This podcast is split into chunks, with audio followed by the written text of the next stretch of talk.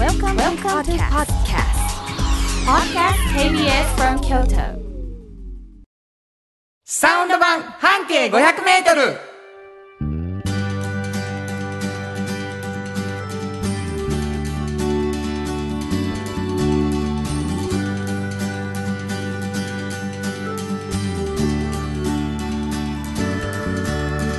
こんにちはフリーマガジン半径500メートル編集長の炎上真子です。サウンドロゴクリエイターの原田博之です。11月4日になりました。はい。いやー最近美味しいもの食べましたかね？最近あのーセカンドハウスさんがほなんかあのケーキだけの専門のあ。ケーキしかないんですけどねお店が。うほんあのパスタもやっってるけども。そうそうそうそうそう、ね。あの河原町のね、う。んあのー一本だけ東の道、河原町の一本だけ東の道、うん、細い道。なんですよ、うん。そこのえっ、とあれ恵比寿川通り出る手前かな？丸竹恵比寿うん。にお塩池が、はいその辺に二条の一個個手前な恵比寿の。へえ河原町より一本。そうそうそう。西川に。もうすごいおしゃれやった。あ本美当味しかったしあの原田さんの好きなミルククレープでしたっけ？フルーツミルククレープ、あれさあのうん、ありましたよ。あなたのフリーマガジンにね、うん。セカンドハウスの思い出を書くコーナーがあってちょっと前に書かせてもらったんですけど、ミルクレープにあのアーモンドオーレを飲みますって書いたら、うん。甘すぎるやろ言うて。ものすごい言われてるんです僕、みゆちゃんにね。そうそうそうそう。中山にうちの、はい。甘すぎる。ああれと同じ食べ方したけどちょっと甘すぎると思うな。私はコーヒーが合うと思うなって言ってましいやまあそうですけどね、た、はい。まあ美味しいもん見つけると嬉しい。あのね疲れてる時は甘すぎるぐらいがいいと思う、まあわるんかりますけどね。あそこのアーモンドオーレちょっとね。甘いからな。いやもうねあの美味しすぎる。美味しすぎるな。そう。ああいや飲まれたことリスナーありますか？もう本当にね。リスナーありますか？返事来リるかスナーの皆生さんありますか？気分かいやだって本当に生放送イベントもうすぐなので。もうすぐやからね、はい。あるあるって会場から言ってくれるからねこの名前やったら。いや本当やそれ楽しみにしてます。びっくりしますよ。えー、なんなん君らもう何の何の番組か分からへんやん言うてね初めて聞いてくださってる方おられると思いますけれども、はい。サウンド版半径 500m といううん。番組でございまして、僕がこの間ほら君とこの雑誌でって言ってるその雑誌というのが、うんうんうん。えー半径 500m というフリーマガジンで、はい。炎上さんはその編集長さんです。そうです。半径 500m どんなフリーマガジンですか、はい、これはね京都に本当にたくさんあるバス停を一つ選びまして、うん。そこを中心に半径 500m をみんなで歩きまして、はい。この人は本当に変わってるな面白いなこういう考え方あるんだなっていうような人を見つけて取材している本です。そうなんです、はい。本当に見つけてきてるっていうね。そうですね。見つけたで言ってねうん。あの報告がありますよ。面白いです。すごい人見つつけた今回も言ってね。毎回毎回。まああの奇数月のそうです。だいたい10日ぐらいにもうすぐ出るんです。もうだから。すぐ出るということでございまして、皆さん交互期待。もうねすっごいのがねすっごいのが出ますね10日に。あそうですか、はいもうまたすごい過去一ですか？いやもうまた1位ですね。塗り替え塗り替えなんですけど。76 6回。うん。76回もう記録を更新して面白くなり続けているというねフリーマガジン。あのもう伝わったと思うんですけど、はい。編集長の熱量がすごいわけです、でこれねただもうフリーマガジンだけで伝えてる場合やないでと、一個一個の記事にこぼれ話あるでということでラジオで喋ってもらおうよということで始まったのがこのサウンド版半径 500m なんですね、えーそして炎上さんはもう一つフリーマガジンを作っておられます、はい。おっちゃんとおばちゃん。これどんなフリーマガジン、これはですねあのおっちゃんとおばちゃんという年齢にまあ誰しもなる、うん。でなって本当に毎日あの仕事が本当に面白いっていうふうにね思って充実して楽しく楽しくあの暮らして生きているっていう人がいっぱいいてね、はい。そういう人の存在をあのやっぱりこう若い方にも教えたくて。なるほど。いや本当に若い方そんな人の存在をいると思う人とか言ってね大学で言ったら、はいはい。シーンなんですよ。聞いたら直接。そうそう直接聞いたら。そうそう今がピークやしって思ってるんで。なるほど。でもね私もねそれ若い時そう思ってたかもしれないもしかしたら。でも、うん。そんなことないんだそうよね。ね楽し楽しいしな。なんかねやっぱできること増えてくるじゃないですか。そう。本当に増えてくるんですよね、結構若いって不自由よ、そうやね、だからそういうことをすごい思ってる人がいっぱいいるっていうことを知って、はい。いろんな選択肢があることも知ってなんかそれもまあ企業さんとかもねそういうことを思ってる学生さんと出会ってる場になってほしいと思うし、はいはいはい。なんかそういうまあだからどちらももそのおっちゃんとおばちゃんというフリーマガジンの中で、うん。えーどちらも出会っていくというね学生も企業の人もね本当にそうえということが起こってるんですけどそれもさうん。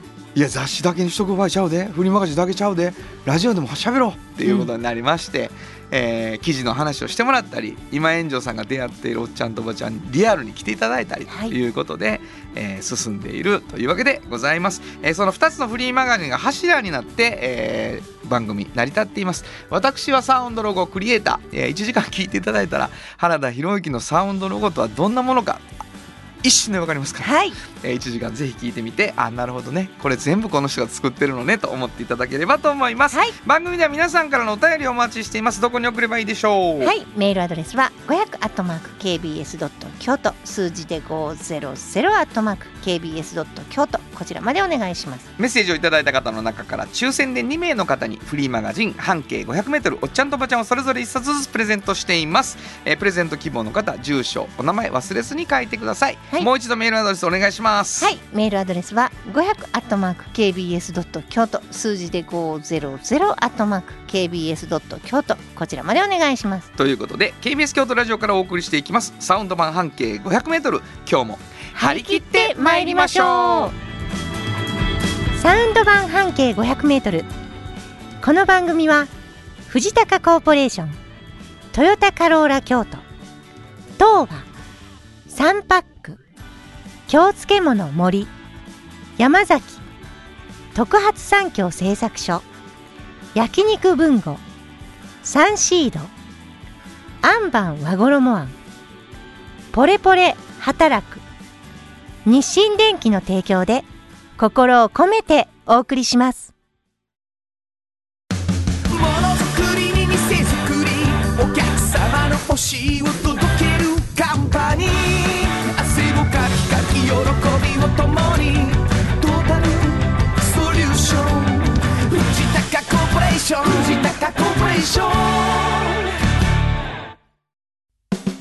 風呂の新習慣フットグルーマーかかとツルツル足裏ふわふわポカポカだ。歯磨きみたいに足磨き。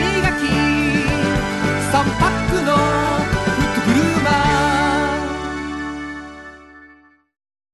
畑から始まる森の漬物。素材と向き合い気持ちを込めて漬けています。明日食べても今日漬物。京都で漬ける。京漬物。森。新語編集長の。今日の半径500メートルこのコーナーでは京都市バスのバス停半径 500m のエリアをご紹介するフリーマガジン半径 500m 編集長炎上真子がページに載せきれなかったこぼれ話をご紹介します、はい。えー冒頭紹介したようにですねうん。炎上さんがもう一生懸命書いてきた記事の中から、うんうんバックナンバーうん今日はどれを紹介しようかなうんと選んで持ってきていただいてるわけです。うんなのでどこかのバス停が元になって出来上がった記事の話を今からしていただきますが、うんリスナーの皆さんにはどこのバス停かを最初はお教えしません。うんで最後にバス停はどこどこでした、うんという発表があります。うんただなんとなくどこのバス停かが分かるようなヒントを編集長からいただいているうんうんうん名物コーナーでございます。そうです炎上真子さんのバス停当てクイズのヒントの時間がやってまいりました。はい。お願いします。はい。えっとあのーまあ公園の前なんですね。お。ここは、公演前、うん、で、えー大学が本当に近所にあるんですよ、はい。それで、えー左大文字がもうもうね なんやろ。もうほんまに近くにあるんですよ。もう近くに。はいはい。はい。だからそういう公園の前ですうわ結構その辺の周りでは大きい。はい。もういいでしょはい。それでいきましょう。みんないろいろ考えてはるとう思うよ。はい。あのーまああの半径 500m ってうん。一つのバス停で特集がいくつあるんでしたっけ？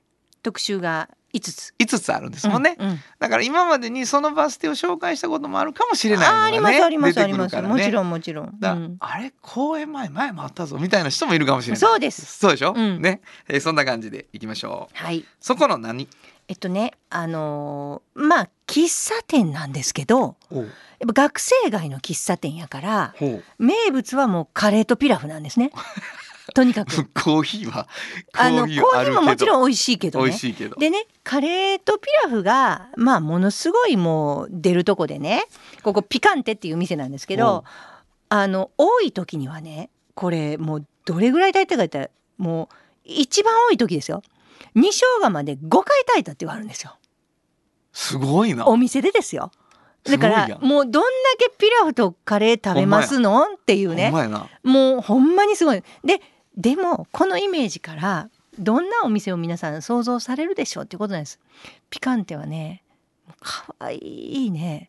本当に女子女子が入りやすいね。えあそう？お店なんですよ。例えばアイスコーヒーって頼んだ時に真鍮のカップには入ってるんです、いはいはい。なんかもうもうそれでちょっとおしゃれでしょ、はいはい。もう冷たなってる感じのでなメニュー買って、うん。絵本なんですよ絵本なへー。がメニュー書いてあってなんかそんなんてその2生姜まで5回あのちゃうちゃう。ちょっと違うイメージや。でしょ？だから、肝っ玉母さんみたいな人はいなくて、すっごいスラッとした綺麗なお母さんがやはるんですね。もう素敵な人がやはるんです。あの安木恵子さんっていうねここのオーナーさんなんですけどもともと嫁いできた先なんですよ。だからご主人のお母さんがやってはった店なんですけど、うんもうあの手伝うしかないなってことになってはい。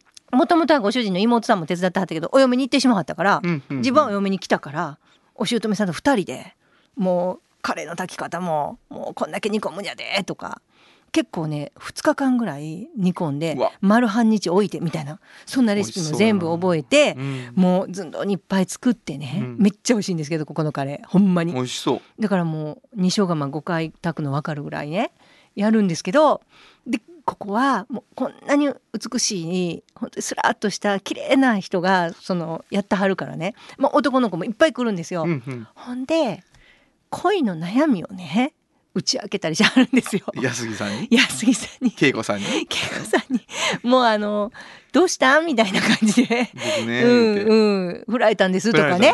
あるじゃないですかいろいろ。もう大盛り食べカレーそんなことはないそんなことしてくれるかは知らないですよ。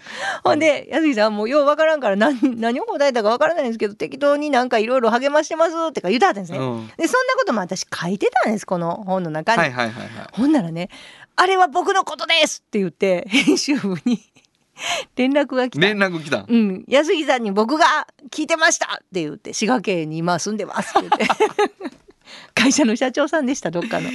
まあなうん。歴史ありでな。うん、僕のことやって。思わんうん、でもね多分一人や二人じゃないんですね恋の悩みを。そうやろ相ね。談するのは安木さんに。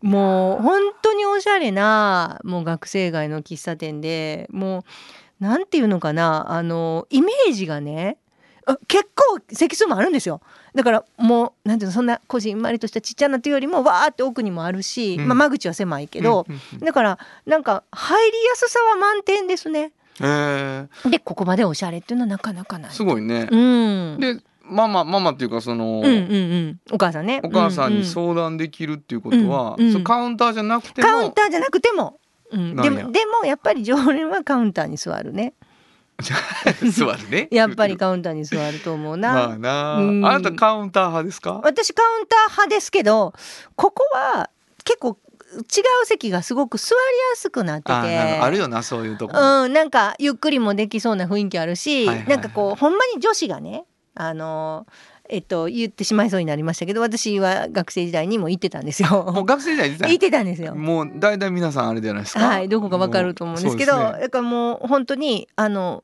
すごくあのなんていうかな入りやすいんです。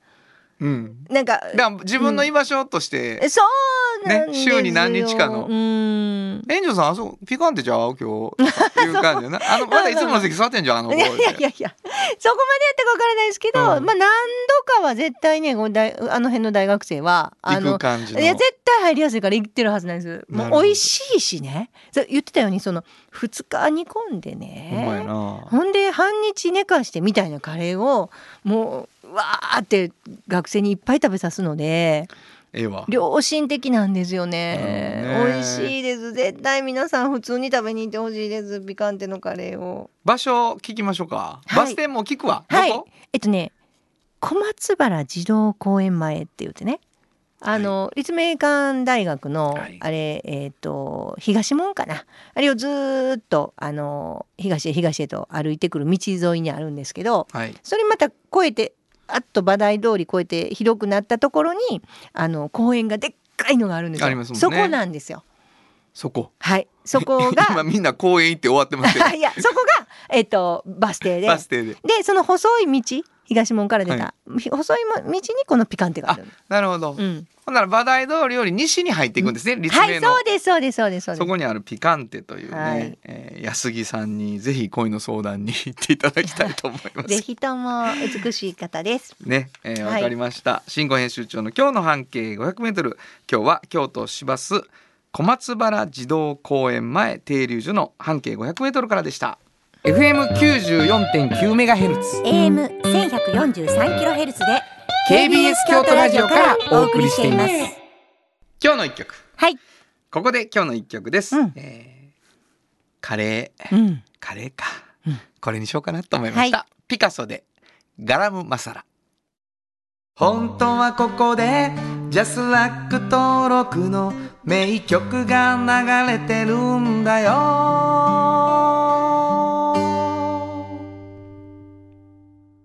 えーうん。まあちょっと重めのロックというか。いいですね。かっこいい。かっこいいな、うん。よかったですね、はい。お送りしたのはピカソでガラムマサラでした。じっと支えて未来を開き京都で100年超えました。大きな電気を使える電気に変えてお役立ち。お役立ちみんなの暮らしをつなぐのだ。日清電気トヨトヨトヨタカローラ京都。カロカロカローラカローラ京都。京京京都のカローラ京都。トヨタの車トヨタの車。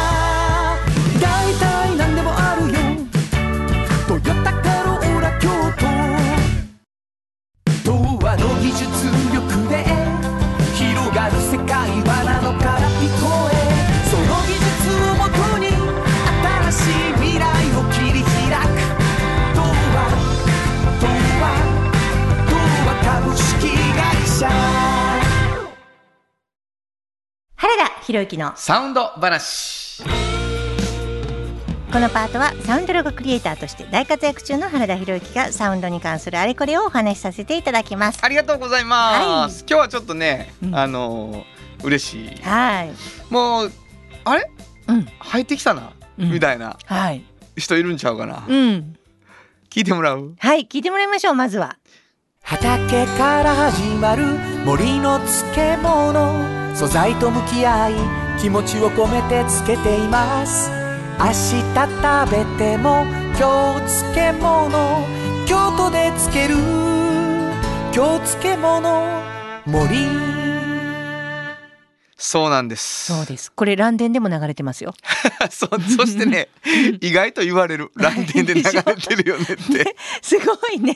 ものすごいまたあの駅のね、あの山之内のところでね、はい。あのあれやからね、あのはい。本社があるから、うんそう。なんですよ。今日漬物森言うてそうねですよ。で、うじうずまさんにね、はい。あのもう元々あったところもあるし、これ腹だよなって思うらしい。本当に。はい。いやもう素敵です。すごいよね。ありがたいですよね、うん。ちょっとしたダジャレなんやけどね。いやこれもあの本当にあの、うその感じをうん。やっぱり、なんていうかな台無しにしないようにするっていうアレンジでしたね。うん。こう明日食べても今日漬物う。ん。っていう、でっていう 本当にね。でもこれ社長がね、そうそうそうそう。やって、うん。あのこうデパートとかで売る時にうね、ん、言ってた言っててた。それしかも京都じゃないとこで売る時にねだからそれはやっぱり引きがあるよ。うん。だからそれをもうそそのダジャレを、うん。あの乱電で言ってもらってるっていうので新しいですよ。いいですね。はい、本当に。逆にうん。逆に京都で京都を感じるっていううね、ん。えーわけでございましてはい。すごい好きなサウンドロゴが、うんえー毎週聴けるようにそうです。なりました応援団になっていただきましたとうんいうことで、えー今日は、えー京漬物森のサウンドロゴの話でした。サウンド版半径500メートル心も肌もすっぴんきれい愉快な姉妹が京都から発信する簡単なのに満足できるスキンケアシリーズ。自由に楽しく生きられる喜びと出会ってほしい。シンプルアカンスキンケア。アンパンあなたの家の冷蔵庫そこにもきっとサンシードいろんな容器を作ってます。スイーツだってねやっぱりサンシード未来に向かって明るく進む会社。サンシード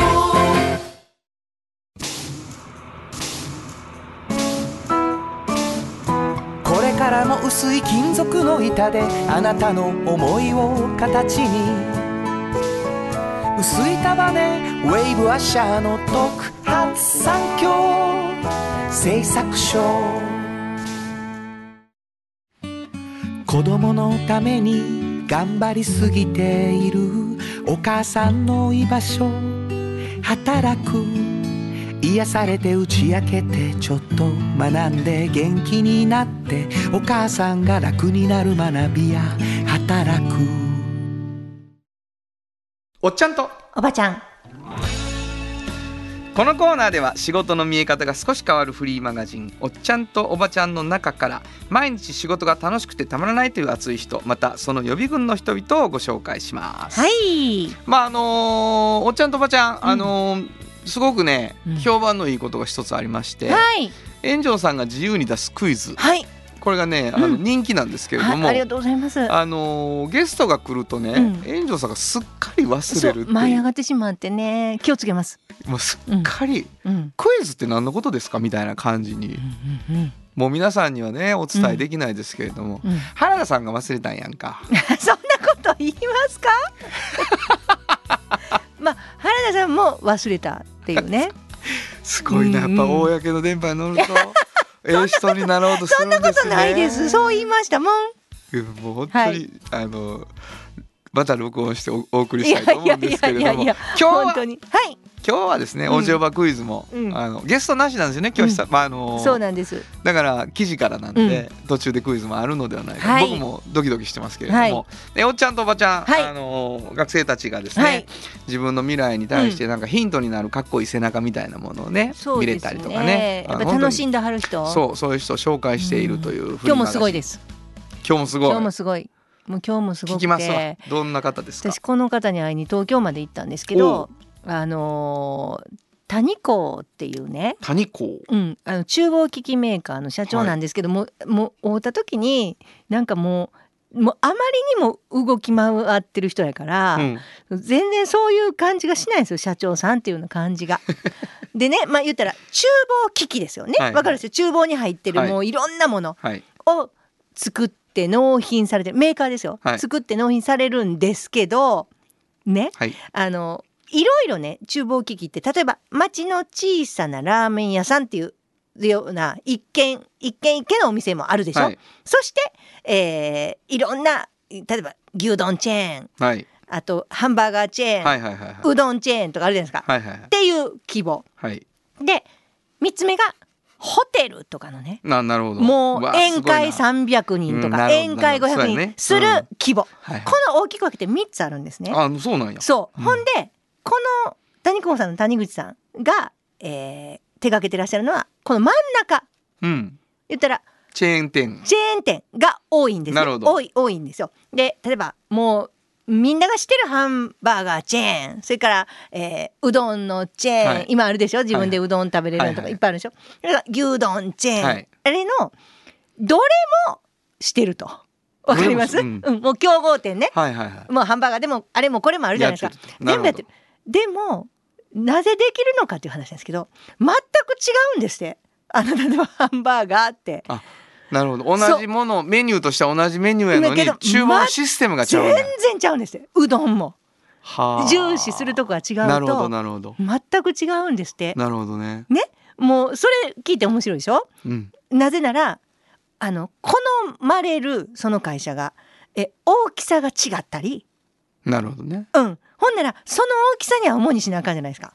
でままず変わるでしょ。あと重視してるところが例えばうどんやったらもう最後わわってこう水を切るところを重視してたりとか、うんうんうん茹でるところのお湯の深さを重視してるとかあるじゃないですか、はいはい。もう全然変わってくるんですよ。その重視してあることが違うと。そうやな。でも全部オーダーメイド。7割。へえめっちゃすごいでしょ？すごい。同じのをバーンバーンって機械的に収めるとかないんですってなるほど。同じ例えばあるうどん屋のチェーンでもこことここと違うとかが多いんですって。うん。だからここはちょっとサイズの小さいけどあのガレージは大きいからここのサイズやけどここにしたとかもあるんですって、はいはいはいはい。ほんならこう変わってくる合わ合わせて何もかもが変わってくると。だからもう聞いててへえ全部一緒じゃないなっていうのを思ったんですけど、うんえここでまた問題がねあ来た。クイズ。はい。来ました？はい、あのねあのーのまあ中で轟いてる谷子さんなんですけど、はい。ある業界があんまり不人気やったんですって。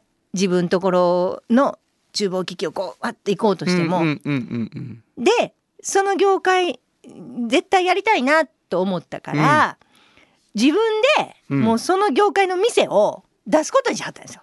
一回やってみたろうと。一回やってみようと。うんうん。ね、ほんでそしたらこう気持ちわかるじゃないですか。なるほど。ここのキッチンはいはい。こうしてたらいいなとか。うん。でそれでものすごいいい感じになってその店が、うんなるほど。もうもう一個出そうかなみたいになって。ほ今ね。ううん。で、えーそういう業界の人たちがその食品の業界の人たちがどうしたらこんな感じになりますかみたいなことも聞きに来るぐらいになったんですね。うん。さてその業界は何でしょカレう違います。あれはもうやってあります。ーえーちょっとだけ頭ひねらないとダメですね。あの一応そのなんていうかなあんまりそまあ絶対行ったことありますよその業界ねそのチェーン店とか。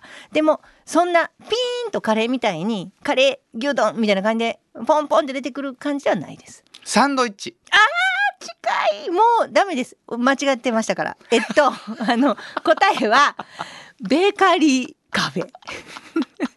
今サンドイッチしか言わなかったでしょ？間違い。ちょっともうさ外れです。むっちゃくちゃおもろいやん自分。なんで？嫌なんやな。いや嫌ってい正うか。解はもう君のもんなんや そんななことない取られると思ってんそんなことない。そんなことない。なキリがもう取られると思ったらもう。キリがない何？サンドイッチではないんですよ。あのこの辺でパンと区切りをつけとかないと。めちゃめちゃおもろいやん。ベーカリーカフェ。時々あるでしょ？焼きたてパンを厨房で作って。あるね？うん。全然サンドイッチとは違う。違うでしょ、うん。またサンドイッチもあるやろうけどももうちょっとちちょっとねと遠いですよちょっとね、うだから違うんです。なるほどなるほど、うん。あそれはでも最初だからやっぱりうん。ツボを抑えてへんかったってことやな。人気がなかったってうん。だことは、から全然わからなくて、はいはいあのどんなものが必要かとかうん。どういうふうにしたらいいかとかもそしたらもうだんだんその凝り凝りまくらはってね 自分のところのベーカリーカフェもうあの無添加で、はいはい。あの国産小麦を使いのでもう完全に保存料とか入れんとはい。みたいなんとかね、天然酵母でと。やるやさってもう大流行りになってて 東京で。なんかもっと出店するかもしれんって言うたらこれ厨房がええしかってみんな気づいてそこう厨房ええやんけほんまあ言うて厨房頼もうってなってんそうね、なんです。でやっぱりおおっしゃってて面白いのがもうそんだけ動き回ってる社長なんですけどなぜそんな動き回ってんのって言ったらもう全部ねフィールドワークなんですって。なるほど、ね、あのねあの例えばなんで例えばうどんこんな何点も何点もまあそのたんびにこう注文が来るじゃないですか、うどん例えば食べに行ってなぜこんなにこう流行ってるんですかってオーナーに聞きに行ったりするんですって。なるほど。ほんならねいっぱい教えてくれはるんですって、はい。こうやからやでああやからやで。ほんならそれをまた自分ところのノウハウにしてあうん。こういうふうにしたら儲かるんやこの業界とか思ったらそれを次のお客さんとかにちゃんと惜しげもなくちゃんと内緒やでって言われなかったことはちゃんと次のお客さんとかにこうらしいですとかも話せるしでそういうことを知ってるからここのサイズはこの方がいいですよとかも言ってあげられるしそう。だからそういうふうにもうフィールドワークで全な部めっちゃそれが楽しいんですって。なんかこのおじおばに出てくる人たちってさ、うんうん。そのそういうなまあ大きい言葉で言うと社会を変えるようなさ、うんうんうん。そうなんていうのか情報をこう大事なところに自分たちでちゃんとしっかり捉えてさ、うん。でそれをまた伝達することでさそうん。その業界自体が良くなってるみたいな人よく出てくるようんね。本当に。でそれ目的じゃないんやけど、うんうん。結果そうなってはそう結果的にね。そうそうそで今ね子ども食堂もね立ち上げはったんですうよ。はいはいはい。で子ども食堂を立ち上げたらねそのなんていうのかなその今あのなぜしてるのかって言ったらもちろんそういうねちょっとこう例えばお母さんとかがめちゃくちゃ働いてて、うんうんうん。あのなかなか作ってあげられへんっていう環境の子どもたちとかに、まあ、食べさせてあげたりとかできるでしょ。ういろんな理由があるんですけど。でそういうことをしてあげるとねあの彼らはその、えー後々例えば外食とか食べに行くじゃないですか。うん。で谷子さんやって外食産業がものすごく発展しないと厨房機器売れないじゃないですか。だからものすごい味覚をちゃんとしてね食育っていうのをちゃんとして、で美味しいものが分かるうん。美味しい外食が好きとかになったら、美味しい外食を作るとこが流行るでしょ、わかるよそうや、うん、だからそこがうまくね本当に美味しい外食を作ろうとしてる人を応援するっていう方向に行きたくて、うん。それとあのそういう味覚を分かる人がつながることをものすごく考えてるんです。なるほどね、うん、だから昆布の味とかはいろんなお出汁の味とかも含めてなんか今の子どもたちが分かっていくともうそういう味が好きやからそういう味のものを出そうとあの、外食産業もしてで美味しい外食産業が残っていく、うん。でそういうのすごいこう広げたいっておっしゃってました。なるほどな、いやだって子供の時に食べさせてもらうもののうん味ってね、だから今とか給食多分すごい美味しくなってるけどさうんもうその給食のせいで嫌いになったものとかもあるやん、僕らの時代って。うんうんうんうんうんだからやっぱそれはあるよね。そうの子供たちが初めて出会うグリーンピースがどんな味かとかね。そういうのは大きい気がするよね。そうですよね。なるほどね。いや、あのー面白かったですね。さ、知らないうちに社会を支えていたりするんだなと思いますね。はいえー本日のおっちゃんとおばちゃんご紹介したのは？はい、えー、谷子株式会社の、えー、谷口修一社長でした。三番半径500メート今日のもう一曲。はい。ここでもう一曲なんですけど、えーフィールドワークが大事という話で、この曲にしました。坂本龍一フィーチャリングトーマス・ドルビーでフィールドワーク。本当はここで Just like 登録の名曲が流れてるんだよ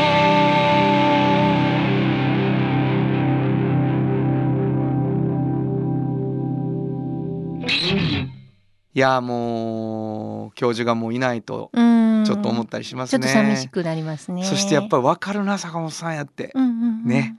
えーお送りしたのは坂本龍一フィーチャリングトーマス・ドルビーでフィールドワークでした。お風呂の新習慣フットグルーマー足指ピカピカ足裏爽快マッサージ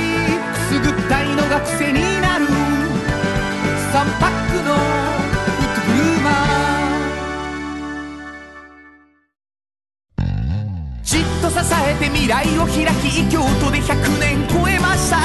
大きな電気を使える電気に変えてお役立ち。お役立ち。みんなの暮らしをつなぐのだ。日清電気福王寺から集山街道1.5キロお食事処山崎。静かに楽しむお食事よし。京都散策小旅行もよし京都は高尾に佇む宿泊もできる山崎カフェ小さな花。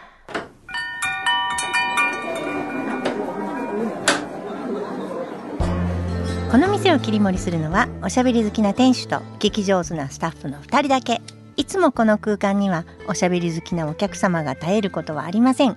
さてさて今日のお客様からはどんなお話が飛び出すのでしょうか？いらっしゃいませ。まずはお名前を頂戴してもよろしいでしょうか？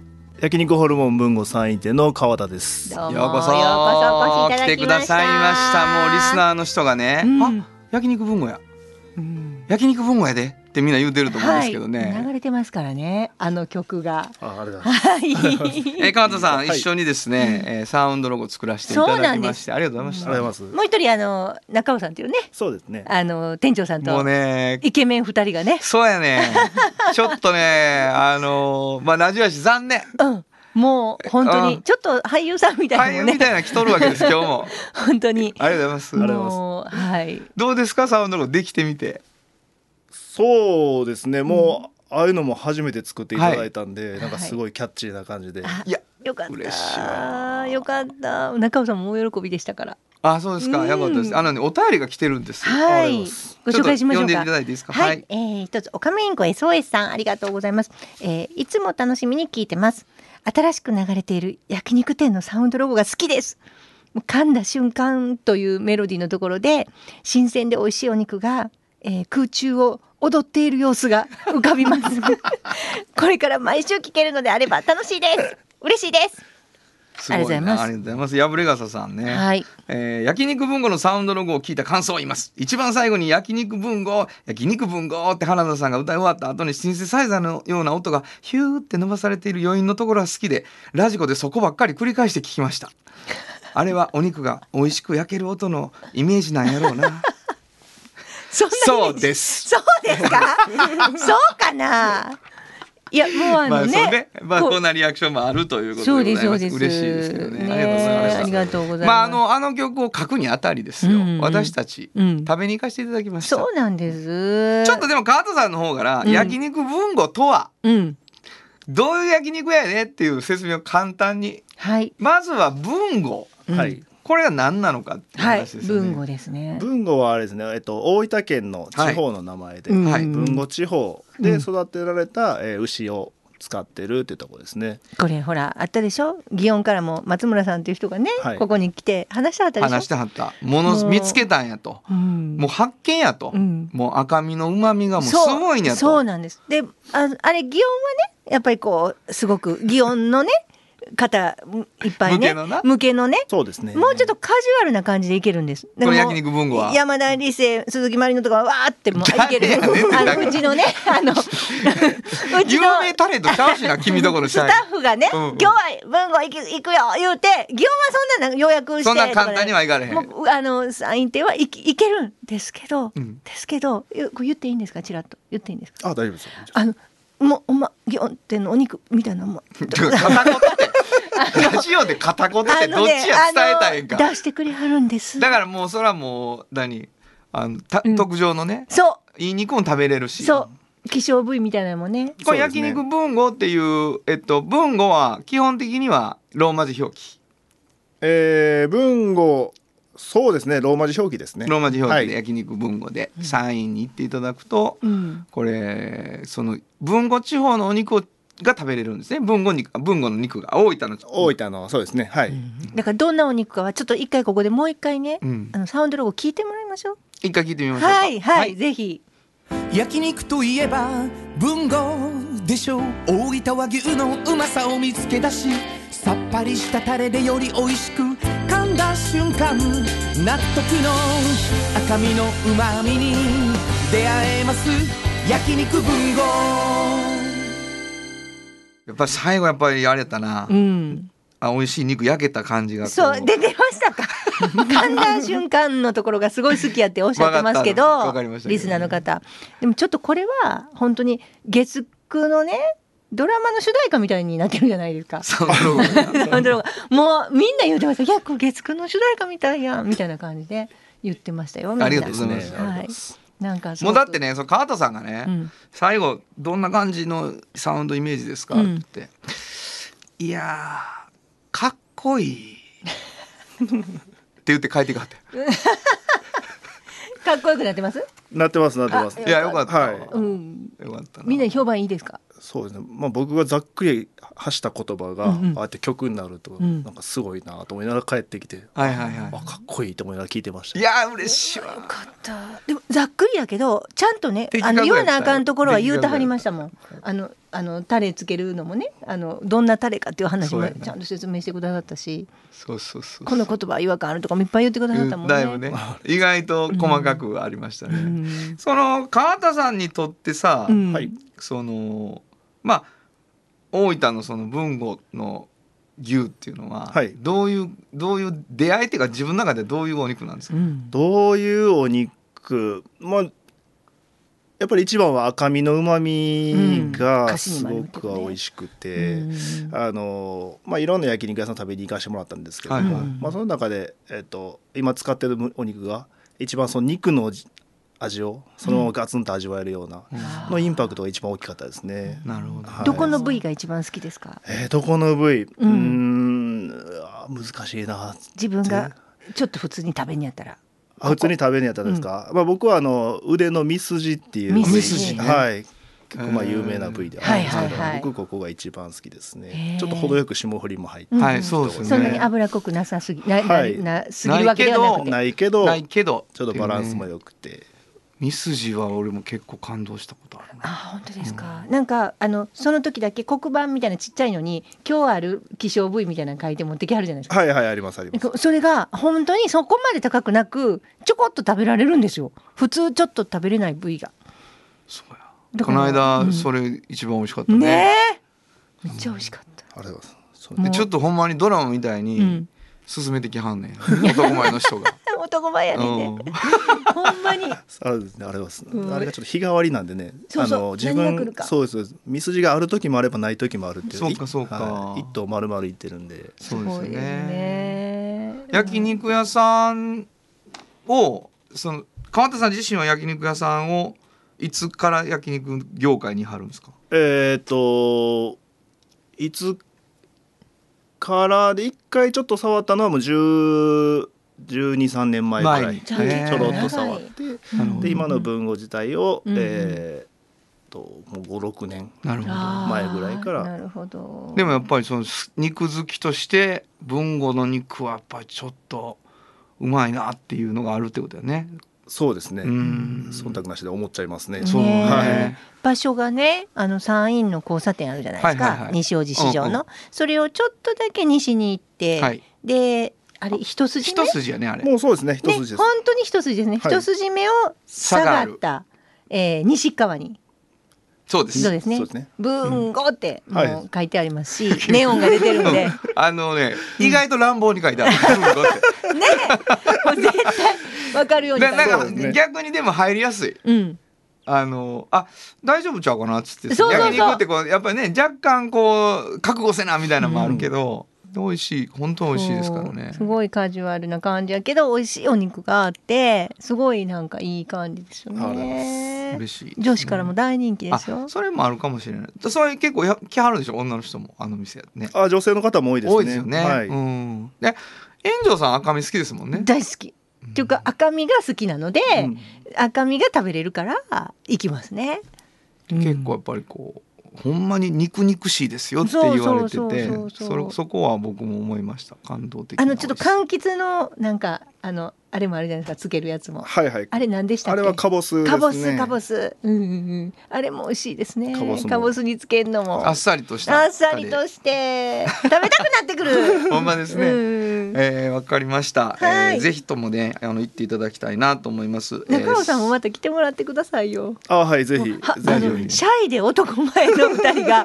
せやねん。これね皆さんね、うん。あの感じていただけたと思うけど、あの歌詞よう引き出したな そうやであんまりうん男前なだけで喋らへんねん。インタビューしてんのに佇んでる感じになる時があるっていうね 二人をあの一緒に。ほんまにね中尾さんまた来たらどんだけ二人ともがおとなしいかがもっとわかるからまたいいと思う。でもやっぱり肉のこと聞くと喋ってくれはる、そうやねんねそこだけはこう喋ってくれはるんですけど。わかりました、えー。ぜひまた遊びに来ていただきたいと思います。もう一度お名前お願いします。はい、えー、焼肉ホルモン文吾川田です。今日はどうもありがとうございました。ありがとうございました。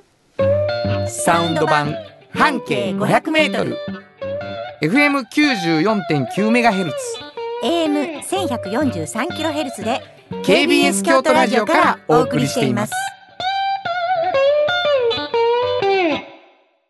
あの話この一曲このコーナーは私たちそれぞれがこれまでの人生で印象に残っているちょっといい話をご紹介するとともにその話にぴったりの一曲をお届けするコーナーです、えー本日は炎上進行が担当します。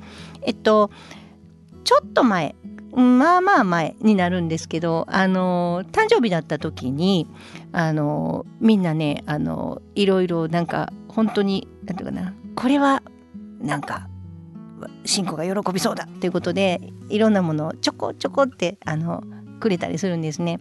もうそれに心が本当にあったかくなってあの一つはあのねモコモコのねムーミンのソックスだったんです。寝る時に私あの皆さんここでよく言ってるんですけど寒がりなのでこうあったかいものを履いてないと寝れないたちなんですね。それを知ってるあのスタッフがあのすごい嬉しくってあのもうこもこのね膝ぐらいまであるねあのムーミンのソックスをくれました。それももうすでに愛用してるんですがもう一個ねあのハーブのねお風呂に入れるハーブのこの詰め合わせをくれたんですけどまたこれがもういい香りなんですよ。あのむちゃくちゃ早起きであのもう今だったら暗いなっていう時間からあのお風呂に入ったりもするんですけど湯船に使ってあの毎日こういろんな香りを楽しむんですけど1回で使うこうパックになってるんです。それがもう量が多いんですね。もったいなくて私あのこの間ちょっと中をねばらして3回分にしました。あの分けてね。なんかもう1回でこんな大量にいいと思って。あのそれぐらいなんかこういい香り好きでしょ？みたいなんでこれもスタッフがくれたんですけどもあの本当に泣きそうになって嬉しくなりましたね。あのやっぱりこう何を喜ぶかとかあのどんな時にこの人は幸せを感じるんだろうっていうのをあの身近にいる人たちが知ってくれてるっていうことに嬉しくなる。あのうん、私も誰かにプレゼントをすることがあるんですがその人がやっぱりこういうのが好きだろうなとかこういうもので癒されるだろうなとかいうのを考えながらあげたりもすることもあるのでがそういうふうに思ってくれる時間があるのかなと思うと本当に嬉しいなと思いました。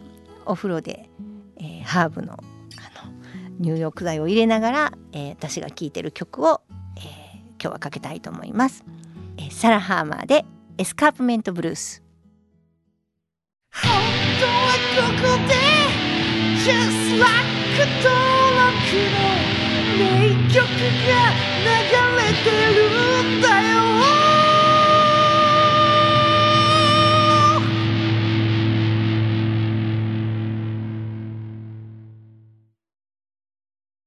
焼肉といえば文豪でしょう。大分和牛のうまさを見つけ出しさっぱりしたタレでより美味しくだ瞬間納得の赤身のうまみに出会えます。焼肉文豪。トヨトヨトヨタカローラ京都。カロカロカローラカローラ京都。京京京都のカローラ京都。トヨタの車トヨタの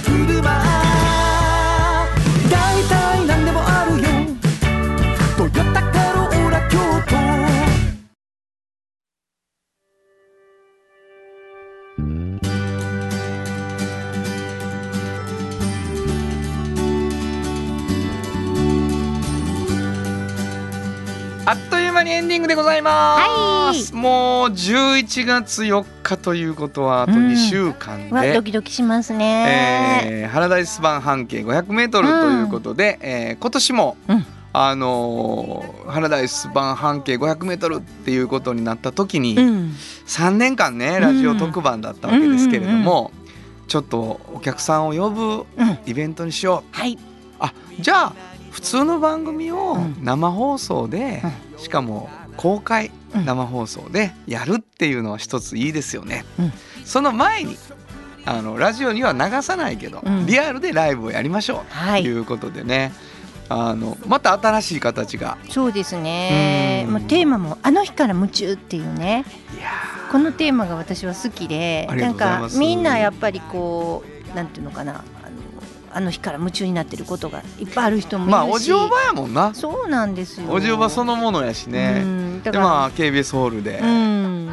8月30日におじおばのイベントが KBS ホールであって。あってね。でなんかこう、あこの場所でお嬢場っぽいことできるなみたいなこともね、うん。手伝ってるかなと思いますね僕らのイメージですね、うん。でも原さんの曲からこの言葉を私チョイスしたんですけどありがとうございます。なんかはいすごくあの、まあ、今夢中になりたいなと思ってる人もねはい、夢中になってる大人たちがね、はいはいやっぱりこうあの日からずっと夢中やねんっていうことをやっぱみんなに わーっていう時なんもうで。捕まってもうたあゆでね、うん。そのまま人生いってますからね。そうなんそれでも楽しくて楽しくてっていうことが本当にいっぱい私はお出会いしてるのでそういう人に、はいはい、はいそうですね。だからそういう人の存在をちゃんとみんな分かってほしいなと思って、はい自分たちの参考にしてほしい。うんわかりました。えー、11月18日の1時からはい。でこの番組が終わるだいたい6時までは、うんえーずっとこういろんなことがライブと生放送の公開の収録とあ収録っていうかな公開生放送とってことなんですけど E プラス、うん。E プラスでチケットが買えます、えーはい。3500円なんですけれども、うん。えーあの日から夢中と E プラスで売っていただくとバンともうそれだけが出てくるのではい。あの日から夢中って売ってぜひチケットをお求めになってうん。会いに来てください。はい。もう炎上さんを見れます。うん。今回はね、ぜひとも。いや見れますっていうかもう見れますよいつでもそんな 見れますけど恥ずかしいけどラジオやから見せてない部分をね、いやいやいやそんなことないです。あこういう風に二人は喋ってるんだなとかいろいろ このまねまじゃないですか。うん、分かんないけどね、はい。あのテーブルがあるのか前向いて喋るのかも分かんないですけども、はい。えー楽しみにしております。皆さんにお会いしたいなと思っています、はい。番組では皆さんからのお便りをお待ちしています。どこに送ればいいでしょうか？はい、メールアドレスは500アットマーク KBS ドット京都。数字で500アットマーク KBS ドット京都。こちらまでお願いします。メッセージをいただいた方の中から抽選で2名の方にフリーマガジン半径 500m おっちゃんとおばちゃんをそれぞれ1冊ずつプレゼントしています。プレゼント希望の方は住所お名前しっかりと忘れずに書いてください。もう一度お願いします。はい、メールアドレスは500アットマーク KBS ドット京都数字で500アットマーク KBS ドット京都。こちらまでお願いします。ということで午後5時からお送りしてきましたサウンド版半径 500m お相手はフリーマガジン半径500メートル編集長の炎上真子と。サウンドロゴクリエイターの原田博之でした。それではまた来週サウンド版半径500メートル。